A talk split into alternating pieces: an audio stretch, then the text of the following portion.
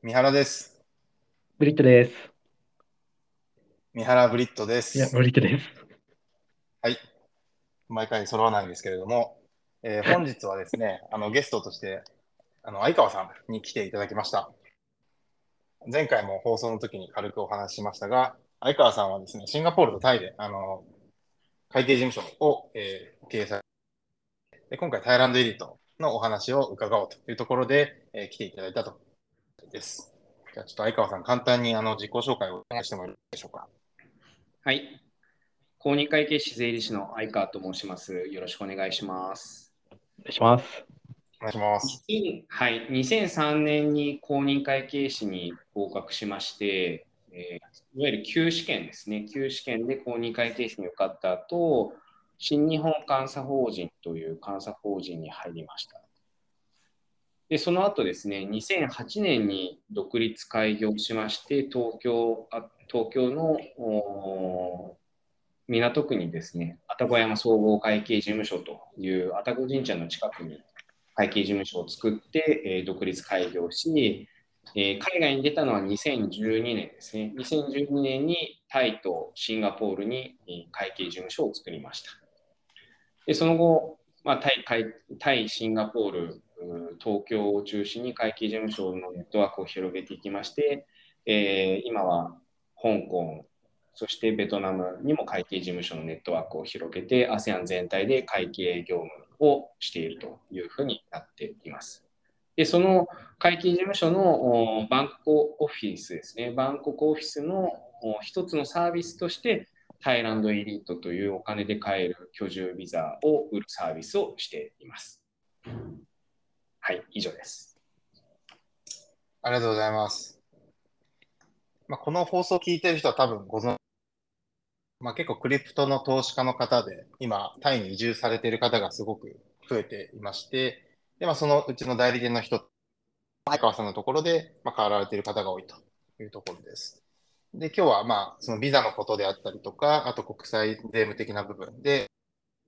もりもり聞いていこうという感じになります。最後まで聞いていただいた方にはですね、ちょっとお得なあの情報もあるので、ぜひ最後まで聞いてみてください。えっと、まずですね、じゃあ簡単にタイランドエリートの、まあ、すごい触りでいいんで、説明をお願いしてもよろしいでしょうか？はい。えータイランドエリート、まあ一言で言うとお金で買える居住ビザということで、えー海外、まあ、どこの国でもそうなんですけども、どこかに住むのには必ず居住ビザというものがないと住めないんですね。で、まあ、この後話が深くなっていくときにも話すと思うんですけども、いわゆる海外居住者として日本の税務上の非居住者になるときにですね、まあ、仮に税務調査入ったときに一番最初に税務当局から言われるのは、その地に住んでいた、いわゆるタイに住んでましたって言ったときに、タイに住む、じゃあ居住ビザを見せろっていうふうに言われるんですね。いわゆる住んでいたっていうことは、その地に住んでる実態がなければいけなくてですね、その地に住むためには居住ビザがないといけない。なので、世界どこの国もそうですけども、居住ビザがないと住めないというのが、これが、えーまあ、いわゆる国際的な常識になっていると。で、居住ビザを取るのは結構難しいのが一般的です。例えば、今、私、シンガポールにいますけども、シンガポールだと会社を作って、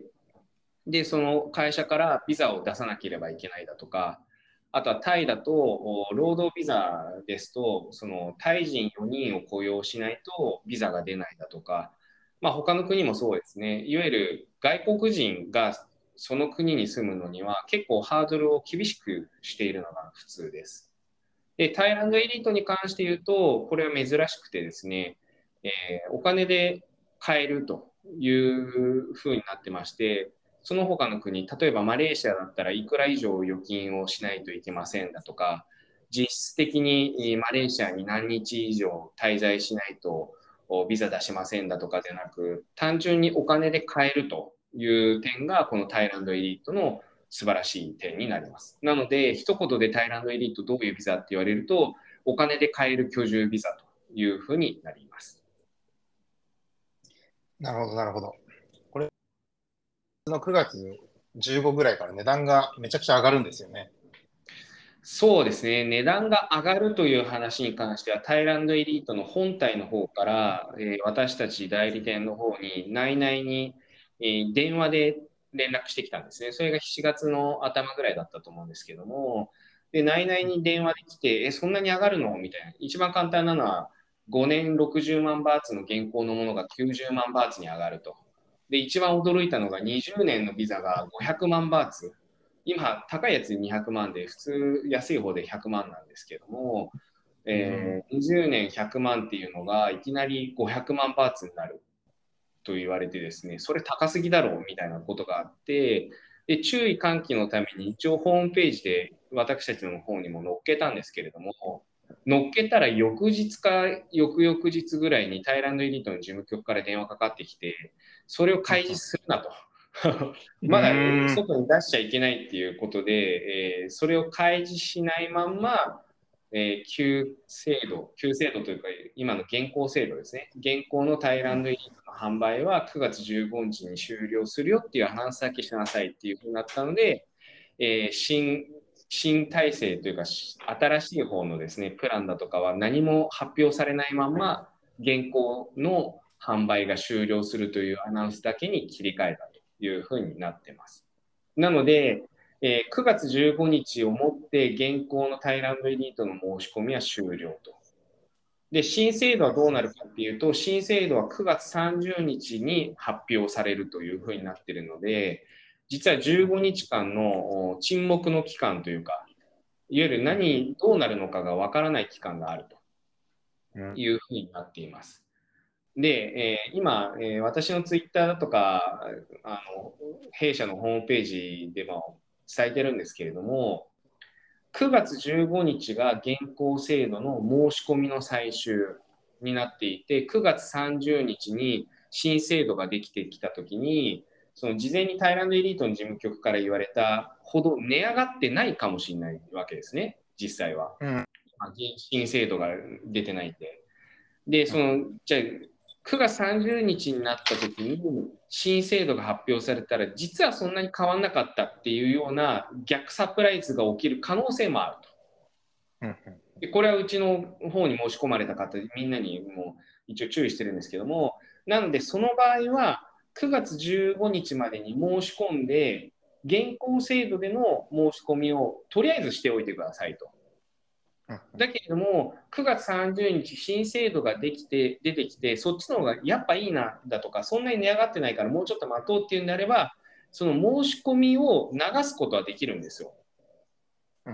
で今のタイランドエリートの申し込みって、お金は後なので、申し込みをして、タイランドエリート事務局が審査をして、で、OK ですよと、あなたタイランドエリート発行しますよっていうアプルーバルレターっていう承認書が出るんですね。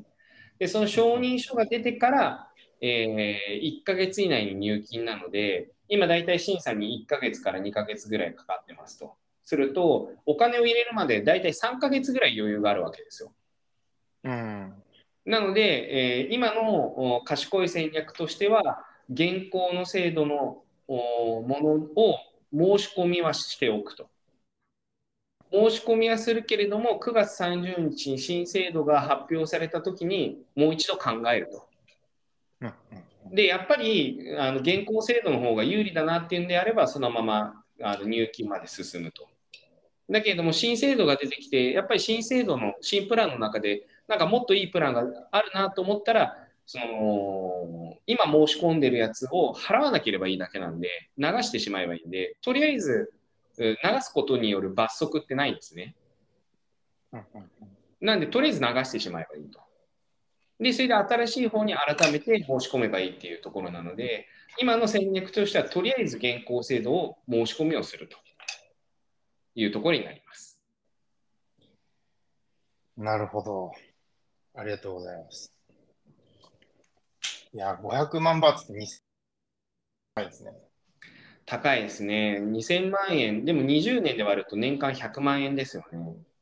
あ、まあ確かに、そうなる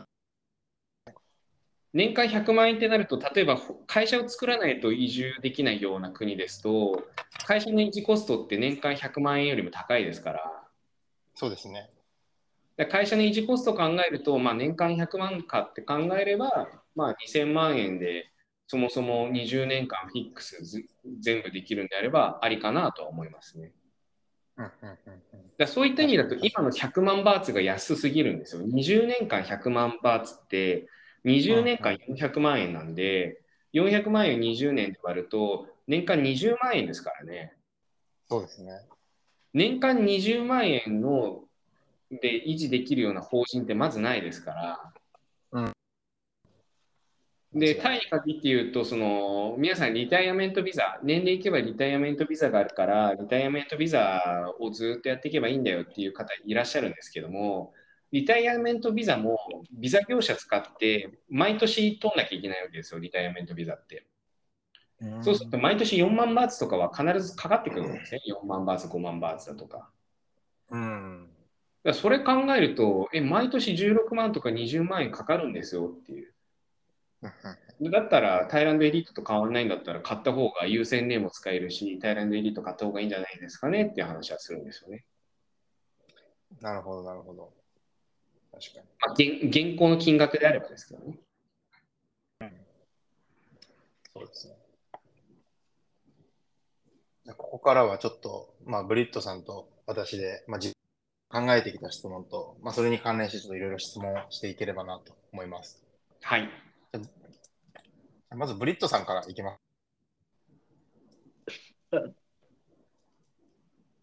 テキスト見れます？そう、そうちょっと待って、あのリスト見ます？あ、あじゃじゃ僕見ましょうか、代わりに。あ、そうですね。はい。あ、いや、はい、えっ、ー、と、まず1個目、1個目。はい。はい、えっ、ー、と、1個目なんですけど、あのーはい、非居住者になった場合、日本の、その、えっ、と、公共サービスとか民間のサービスで、どういうものが使えなくなるたり、まあ、あるいは、えっ、と、使えるにしても使用条件が変わるみたいのとかってあったりしますか？まずですね、これ、一言で申し上げるのはなかなか難しいんですけれども、税務上の非居住者っていうのは、これ税務署そういうか税金計算のためだけの概念でなんか別なんですよ、日本の場合って。で、住民票を抜く、抜かないっていうのははまた別な話で。住民票を実は入れていても非居住者にはなれるんですね、税務上の非居住者になれる。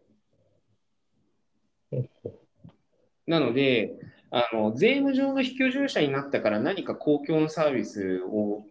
受けるに何か支障がありますかっていうと、税務上の非居住者によるその公共サービスの重量に関しては何も影響がないです。なるほど。だけれども、その非居住者っていうのは、あの4つ、最高裁の方で判事されているのは4つ要件があって、まあ、4つ要件というか、もともと税法にははっきり書かれてないんですね。こういうふうになったら税務上の非居住者になりますよってのはなくて、で最高裁の判例で言うと、まあ、ざっくり言うと、まあ、誰が見ても外側から外観から見て非居住者だねってあなたやっぱり日本に住んでいるような人じゃないよねっていうように見える人が非居住者なんですよと。でそれは要素としては4つ考えられますねと。でそれは本人本人がどこに住んでますか？だタイだったらタイに住んでます。だとか本人の所在。1個は家族家族がどこに住んでますか？一緒に海外に住んでますか？日本に住んでますか？で、3つ目が資産。資産どこが多いですか？海外が多いですか？日本国内が多いですか？で、最後が職業収入っていうところで、日本国内の職を持ってますか？海外に職持ってますか？収入どこが多いですか？海外の、えー、収入多いですか？とかっていう、まあ、4つを考えていきましょうと。で、4つの要素を見た上で、外観的に見て、外から見て、あ、あなたはやっぱり海外に住んでる人ですねっていうのような外観があるんだったら、あなたは税務上の非居住者ですっていうふうになってるんで、あの細かく要件がないと。で、えー、よく巷の YouTube だとかネットに溢れてる税、いわゆる住民票を抜きましょうっていうのは、どこにも書いてないんですよ。住民票を抜いたから税務上の非居住者になれるわけでもないし、抜いてないから日本の居住者になるわけでもないと。で、その判例の、判例というか、その考慮要素の中に住民票を抜いていれば、えー、非居住者として一歩近づけますっていうのも書いてないんですよ。なので、住民票は全く関係のない話。全く関係ないというか、一つの考慮要素でしかない。で、そのさっき4つのうちの1つ目ですね、本人の所在っていう時に海外に住んでます。で、まず第一に聞かれるのはさっき言ったビザを持ってるかどうか。で、海外に住んでるんであれば、海外での賃貸借契約書。で、海外であれば、えー、携帯電話だとか使うだろうから、携帯電話の契約の書類。あとは公共料金の契約書があるんであれば、公共料金の契約と使用履歴を出すっていうのが一番最初のハードルになる。で、そこの本人の所在っていう一考慮要素の中に、じゃあ住民票どうなってますかって、日本のやつ抜いてますか、抜いてませんかっていう話が出てきて、で、これは日本の税あの住民票を抜いていなくても、海外居住実態が強ければ強いほど、実は非居住者でいられるんですね。なんで、住民票を抜かなければ、別にえー、いわゆる日本の公共サービスは住民票に基づいて受けられるものなんで、何も影響がない。だけれども、住民票を抜いちゃうと、えー、まあ、日本のもちろんその市区町村にいないわけですから、いわゆる住民サービス、公共サービスは受けられなくなると。なので、まあ、質問に正面からお答えできているかどうかわかんないですけれども、税務上の非居住者になったからといって公共料金あ、公共サービスを受けられるかどうか、受けられなくなるかどうかっていうと別にそんなことはないですと。ただ、その非居住者になる一要素として住民票を抜くと、そのその区だとかその市の住民じゃなくなるので、その地方自治体のサービスは受けられなくなります。で、えー、住民票がなくなるってことは、えー、基本的には、えー、マイナンバーだとかもなくなってしまうので、現行ですと。そうすると、マイナンバーがない以上は、新しく銀行口座を作ることもできないし、えー、証券口座を開くこともできないし、だとかっていうサービスは受けられなくなると。まあ、一応ですね、非居住者になったとき、これってちょっと詳しくは調べてないですけども、日本の非居住者になったら、そもそも日本の銀行口座だとか証券口座っていうのは原則的には閉じなければいけないっていうふうになっていて、で、銀行だとか証券会社が、あ、この人日本の居住者じゃないんだっていうふうに認識したらどうなるかっていうと、銀行の口座を閉じてくださいだとか、証券口座を閉じてくださいっていうような案内が来るんですね。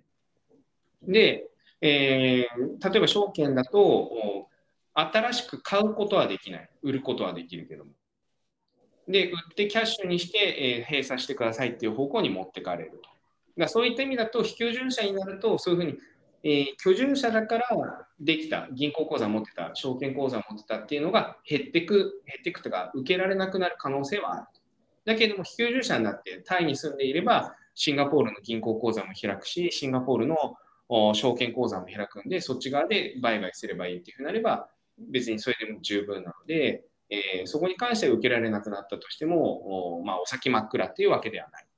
あと、日本の銀行口座、これはあの竹藤の時の判例でも書いてあったんですけども、日本の銀行口座を開開きっぱなしにしとくと、さっき言ったように非居住者になったら閉じろってくるけれども、別に知らせる必要はないんで、知らせないで日本の銀行をずっとキープしておいたとしても、おそれは別にその銀行口座をキープしているっていうだけで、日本の非居住性が否定されるわけではないので、なので銀行口座をキープしておきたいんであれば、キープしておけばいいっていう。感じですね。なので、非居住者になったから、えー、受けられなくなるかどうかっていうと、まず住民票かどうかっていうところが影響するっていうのと、原則的には非居住者になると、そういうふうに銀行口座が開,、えー、開いてはいけないですよだとかっていう話が出てくる。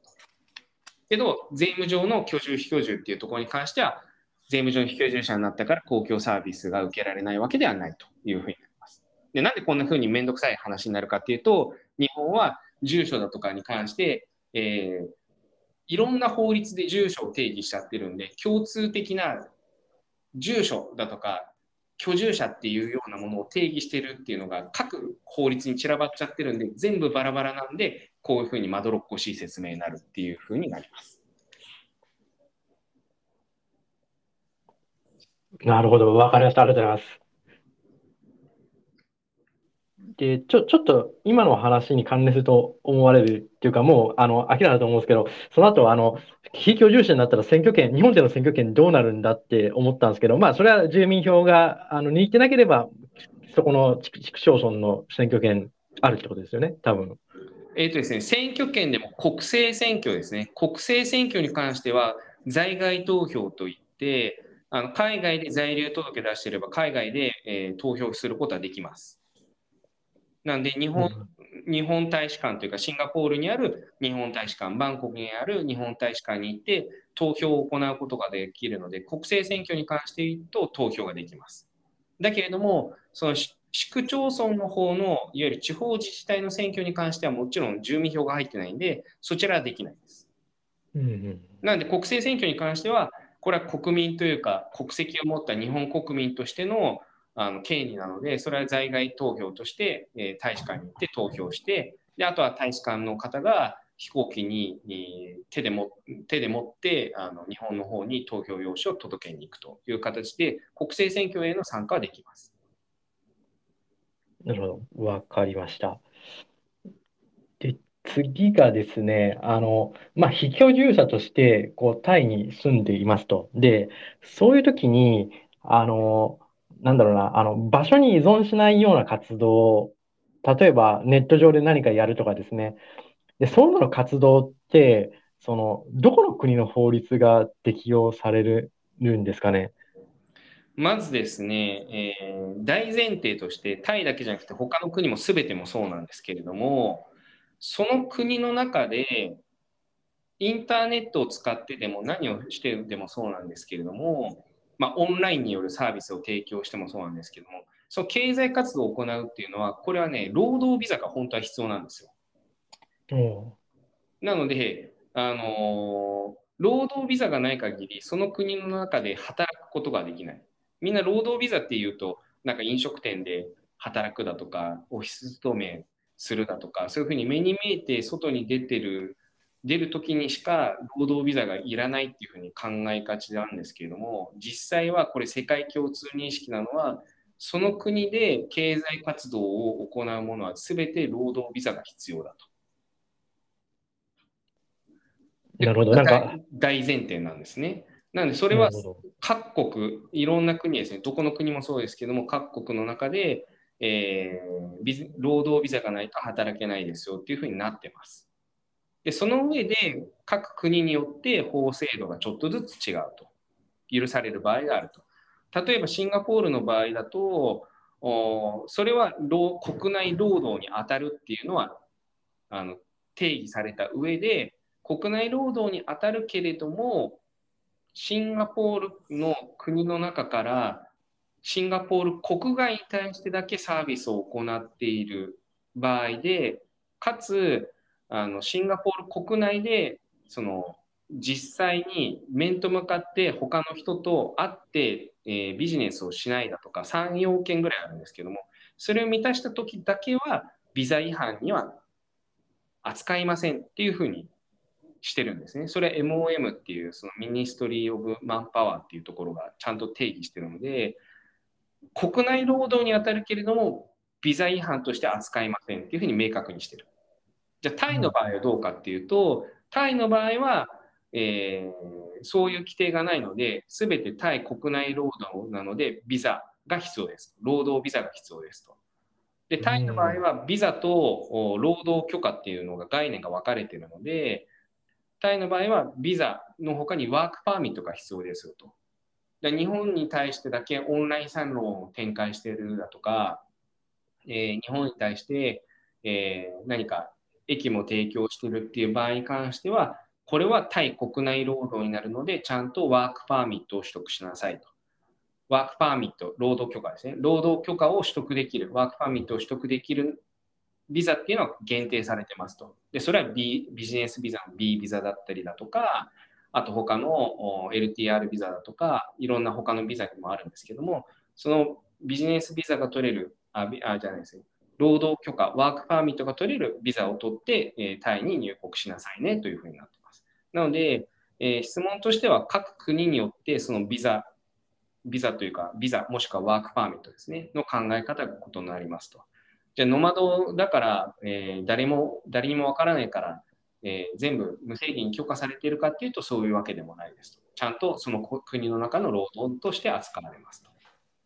で、今言ったのは、えー、イミグレワークパーミットの方からの話なんですけれども、それだけじゃなくて考えなければいけないのは税務上の話で、オンラインで提供してるからわからないだろうと言っても、それは例えば、えー、タイだったらタイ国内からオンラインで提供してるっていうことはタイ国内労働なんで、タイ国内源泉所得の扱いなんで、タイで納税をしないといけない。なので、税金的に言うと、オンラインで提供していたとしても、それはその国の所得なんで、その国の税法に従って納税をしないといけないですよというふうになります。なるほど、なるほど。はい。結構複雑ですね。なるほど。わかりました。なんで、税務的な面と、そのワークパーミットっていうか、イミグレですね。イミグレーションと税務の2面で考えないといけないっていうところですね、海外は。なるほど、なるほど。うん、で、その上で、ダマ店で働く。例えば、タイでよくあるのが、タイランドエリート買いますと。でも、タイランドエリートって、あれはワークパーミットは取得できないので、あの労働はできないんですね、タイランドエリート買っただけでは。だけれども、はい、あのオンラインでサービスを提供しているっていう方は実際います。うんでもそれはそのリスクを把握した上でご自身で法法令違反をされてるっていう形なので知らないでやってるのと知っていて自分でリスクを認識してやってるのはまた別の話なのでそこから先はもう各自で考えてくださいっていう形ですね。うん、なるほど。タイ結構緩いんでみんなに法律破ってますよね、タイ人含めて。結構そう新鮮でしたね、日本人的には。なんかヘルメットも本当はかぶんなくちゃいけないんだけど、誰もかぶってないみたいな。まあ、タイ、何気に一応法律はたくさんあるんだけども、法律を守ってない国じゃ、確かに守ってない。まあ、じゃあさっきのじゃあ労働違反あそうイミグレ違反になったからといって、じゃあすぐ強制送還になるのかっていうと、まあそういうことはないと思いますけどね。わかんないですけど。うんただ僕、ゆるい感じが。うん、ゆまあ、ゆゆるいっちゃゆるいですよね。あとタ、タイランドエリートで今なんか一つ言おうとしたんだよな。なんだっけかな。タイランドエリートでワークパーミット、あ、そうだ。えっ、ー、と、YouTuber。うん、YouTuber を持って労働とするかどうかって話だと、これはちょっと私のあの YouTube の動画でも説明したように、YouTube を制作すること自体、YouTube の制作というか、YouTube に乗っけてお金を稼ぐっていうのは、これは労働対価としてお金が発生してないんですよ、実は。それは YouTube というか Google の規約上、この Google、YouTube から支払われるお金はロイヤリティですっていうふうにちゃんと書かれてるんですね。で、ロイヤリティっていうのはどういうことかっていうと、著作権対価としてお金を払ってますと。Google、YouTube は、その作ってもらった動画を YouTube に乗っけて、それが流れるときに広告が入りますと。で、この広告を稼いでるのはあなた方じゃなくて、我々 Google ですっていうふうに言ってるんですね。Google はあなた方の作った動画を使って稼いでいますと。広告を稼いでるのは Google ですと。で、Google はその使わせてもらった動画の対価、著作権料として支払いますっていうふうになってるんで、実は YouTuber っていうのは、その国では労働してることにはなってないんですよ。労働っていうか、その YouTube の動画を作っても、その YouTube の動画が見られたことで入ってきてるんで、なんで、一応 Google からの収入っていうのは著作権対価としてなってるんで、えー、その国の労働ではないというふうになってると。原則的にはですね。だけれども国によってはですね、その YouTube が主たる収益っていうふうになっている場合、YouTube を制作するっていうことがメインでしょうと。そのメイン活動に関しては、それは国内労働だっていうふうに言ってる国もあるみたいなので、それはですね、移住される国それぞれに聞いてもらった方がいいというふうになります。はい、以上です。いや、面白いですね、ロイヤリティ。いや考えるといろいろ派生するんで面白いですよ。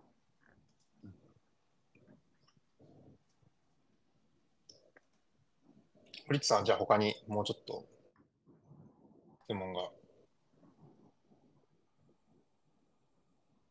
あれ？ブリッツさん？あ、ブリッツさん、消えた。お、消えちゃった。まさかの。じゃあ、僕、ブリッツさんの代わりに続けて聞きますね。彼が質問、はい、え対現地の証券投資や不動産投資は可能質問です。タイの証券と？何でしたっけ？不動産投資でもタイの証券投資と不動産投資は別にタイランドエリート買わなくても投資はできますよ。そうですよね。はい。まあ、なんで問題なく買えると。そうですね。それは問題なく買えますね。ただ、非居住者になれば、まあ、住んだ国によりますけれども、あの基本的にはキャピタルゲインっていうのは非課税っていうのが多いですから、うん、なんで株だとかそういった投資関係は、あのまあ、そのまま税金なく稼げると。ただ、不動産に関しては、これも世界的な共通のものなんですけども、不動産っていうのは不動産が存在する国において税金を納めなければいけないので、なので、えー、不動産の売却の所得だとか、不動産を賃貸に回した所得っていうのは、不動産の所在する国で納税はしないといけないです。なので、そういった意味だと金融投資の方が実は割がいいっていうところですね。うん。ありがとうございます。ちょっと肝心の本人がいないまま続けてるんで、ちょっと、あれなんですけど。ちょっと今一応入るように勧告をしています。はい。じゃあちょっと僕の質問を、まあ、よく聞かれるっていうのをちょっとあえてこの場で聞いてみたいなと思ったんですけど、はいはい。にこうなる、まあ、さっきの、まあ、定義が曖昧っていうところはあるので答えにくいとは思うんですけど、まあ、ぶっちゃけこうタイに何日最低するみたいな話がよくあるんで、このあたりのお話も聞ければなと。うんまあ、この日数っていうのは、実は、まあ、これも法律に書いてないんですよね、何日住んだらあの非居住者になれるか。でも過去のあの判例の中で、あこういうのあるんだって思ったのが、確かインドネシアのに住んでた方だったと思うんですけども、1年の3分の2、その人はインドネシアに住んでたんですね。で、3分の1が日本ですよと。で、その人の場合、家族が日本。で、資産もほとんど日本。で、どうやってご飯食べてるかっていうと、日本で運用してる日本株の運用収益で食べてました。で収入もほとんど日本っていう形の人で、その人は、あのインドネシアに住んでいたけれども、しかも3分の2、インドネシアにいたけれども、日本の税務上居住者として認定されたんですね。なので、日数だけでその居住者になれるかどうかを判定するっていうのは非常に危なくて。そうですね。で、やっぱりさっき言った4つの要素ですね。判例が言ってる4つの要素。本人がどこにいますか？だこれ、このどこにいますか、さっきのビザだとか賃貸借契約もそうなんだけど、その中に日数っていう1考慮要素があるだけだし、えー、家族がどこに住んでるかっていうのも1考慮要素だし、資産がどこにありますかも1考慮要素だし、えー、収入がどこが多いですかっていうのが、えー、これも一考慮要素だし、なのでさっきのそのインドネシアの事例もそうだけれども、日数が多いからといって非居住者になれるわけでもないので、じゃあ何日いれば最低限 OK ですかっていう質問に関しては分からないっていうのが答え。だけれども、その必要条件、十分条件からいくと、少なくともやっぱり半年、1年の半分以上は海外に住んでいないと、そもそも非居住者じゃないよねっていうのは、肌感覚的には誰からも明らかなんで。まあ、そうですね。なので、半分は最低限いないといけないんじゃないですかと。でも半分いたからといって必ず非居住者になれるわけでもないですよと。じゃあさっきの4つの要素を1つずつ潰していく必要がありますねっていう話ですね。そうですね。ありがとうございます。はい、この辺りよく気になる人がいるんで。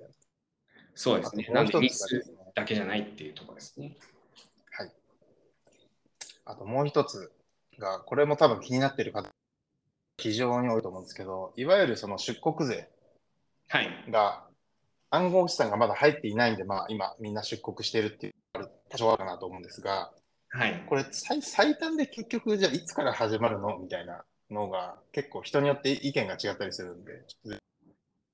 伺いたいなと。うーん、まあ、これはもう完全に法律の話なんで、いつから入るのかっていうところですよね。でも、なかなか入らないような気しますけどね。私思う。うん、なぜかっていうと、結局、今のその出国税っていうのはどういうふうになってるかっていうと、あの金融資産の道付け利益に対して譲渡益15%を課税しましょうっていう話なんですよ。出国税というか、国外転出課税制度っていうのが正式名称なんですけどね。で、道付け利益に対して15%課税しましょう。で、えー、帰ってきたときに、えー、その調整だとかもしますよと。でいわゆる道付け利益の15%って、これって分離課税の話してるんですよね。うん。っていうことは、今仮想通貨が総合課税である限り、向こうが治らないと出国税の対象になり得ないと思うんですよ。だって向こうが総合課税なのに、分離課税、出国税15%の中に入れちゃったとしたら、うん、むしろ堂々と皆さん出国して15%払う人が出てくると思うんですよ。うんだってそうこのまま国内に行って総合課税で15%って明記されてるんだったら皆さん分離課税あのを望まれてる方々がほとんどですから、だったら、明記されてんだったら、海外出ちゃうかっていう方も出てくるはずなんですよね。確かに。なので、そもそもその総合課税である、その雑所得課税が治らない限りは、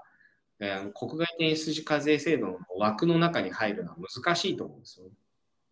うん。なるほど。確かに。なんで、法改正いつありますかすると、まあ、かなり先というか、ないに等しいんじゃないかなと。でこうじゃあ仮想通貨が分離課税になる日が来るんじゃないかっていうふうに言ってる方々いらっしゃるんですけども、まあ、それも僕はなかなかないんじゃないかなと思ってて。うん、僕も同意見ですね。仮想通貨は多分総合課税のまんまだと思うんですよね。うん、そうすると、じゃあ国外転出課税制度の枠の中入るかっていうと、まあちょっとないんじゃないかなと思いますね。確かに。他の法律と合わせていくと確かにそうですね。なんか前軽く話したときに最短でやろうと思えばすぐにできるみたいな話もあってきましたけど、またそれとは別でってことです。あできる、できないとかって話になると、法律改正さえしちゃえばできるんで、別に法律改正で対象資産に暗号資産って入れてしまえばいいだけなんですよね。うん。だ簡単にやるできるっちゃできるんですよ。だけれども、うん、他の人生と整合性が合わないっていう話が出てくるんで、うん、こういう場合って普通は法律作れない、作れないっていうか作らないんですよね。現行の他の制度と合わないんで。そうですね。なので、ま、改正ができないと思います。なるほど。非常にわかり、まあ、ただ、政治的なもんなんで、その法律だとかっていうのは。うん、そうですね。うん、まあ、あぐらをかいてるっていうよりも、まあ、大体今、9月になるところなんで、12月に近づいてくると自民党の税制大綱出てきますから、その自民党の税制大綱が、まあ、ほぼほぼ政府のあの税制改正の方につながるものなので、自民党の税制大綱はよくウォッチして、やっぱ対象になるなっていうふうに思っていたら、えー、それまでに国外出国、まあ、大抵日本の場合って4月1日施行ですから、4月1日までに出国するようにすればいいんじゃないかなと思います、対策としては。なるほど。さんが帰ってきました。あすみません、戻りました。今の話、なんか消えてました？あの、どうなるかみたいな話を聞きました。ああ、なるほど。最後のちょろっとだけ、あの、そうですね。ほほとんど聞いてないですね。わかりました。後でちょっと公開されたら聞いてください。はい。なんかブリッツさん、他に聞きたいことありますか？一応、証券と不動産の話もさっき軽く聞きました、ブリッツさんがいない間に。なるほど。まあ、全然できそうって感じですよ、かね。そうですね。全然問題なく。なるほど、なるほど。まあ、労働はできないけど、投資ができる人は、まあ、そこで稼ぐっていうのがあれなんですかね。そうですね。労働できないけれども、投資で稼ぐだとか、あとは、あの、お客さんの規模にもよるんですけれども、タイに住んでいて、シンガポール法人で稼いでる方もいらっしゃるんですよ。事業。なので、タイに住みながらシンガポール法人で回して、シンガポール法人で事業されてる方っていうのは、これもタックスメリットがかなりあるので、あのシンガポール法人の方で事業をされている方はいます。そのウェブ系だとか、そういう方々はシンガポール法人で事業されてますね。なるほど。これは自分が代表と、ダイレクターだその従業員じゃなくて。従業員じゃなくてというか、まあ、いわゆる事業主体として法人が必要だとかっていう方々、ネット系の人とかって契約しなければいけない場合は、あのシンガポール法人を作って、でそのシンガポール法人のダイレクターになれば、そのシンガポール法人から給料をもらうことができるわけですよ。で、その給料をもらうときに、その入金先の口座をタイじゃなくて、シンガポールだとか日本とかでもいいんですけども、タイ以外の国に着金させていれば、それってタイで税金かからないんですね。で、ただし、あのシンガポールから払い出すとき、源泉税かかってしまうんで、おすすめは役員報酬も一切もらわないで、シンガポール法人で貯めて、シンガポール法人の17%の課税だけで済ませて、で、配当金でもらうと。うん、源泉税の方が高いんで、17%の法人税の方が低いですから、法人税17%払って配当金で全部もらうっていうのが一番賢くて。で、配当金はシンガポールも課税ないですし、あの配当金の支払い先をシンガポールだとか、えー、日本、タイ以外の銀行口座にすれば税金かからないですから。なので、事業されている方っていうのは、シンガポール法人を作って、シンガポール法人で事業をして、で、税金を安くする。で、自分はタイに住んで、えー、楽しく暮らすというのが一番おすすめというか、一番楽しまれている方じゃないかなと思います。シンガポールに所得で2000万円ぐらいまでであれば、あの実効税率8%ぐらいしかないんで、税金が。ですよね。タイから、あ、シンガポールからタイに移られてる方。そうですね。ちょっとシンガポールが物価高すぎるんで、非常に住むのが住みづらいので、うん、まあ、シンガポールに法人は残したまんま実際住んでるのはタイですよっていう方は最近は多くなってきましたね。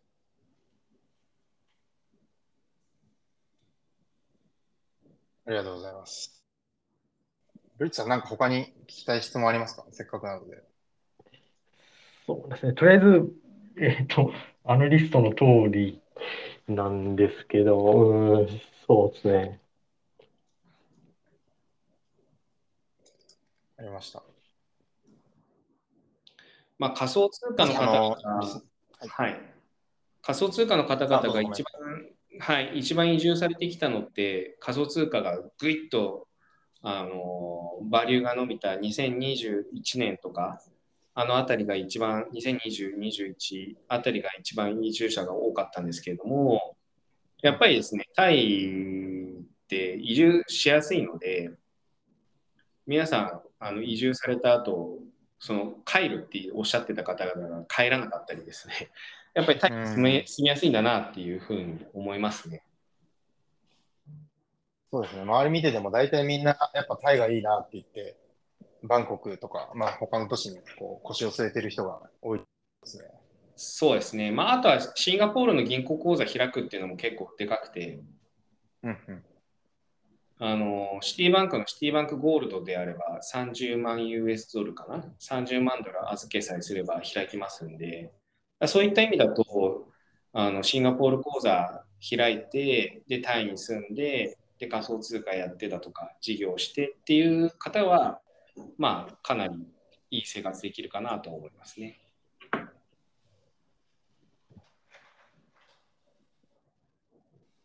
ありがとうございます。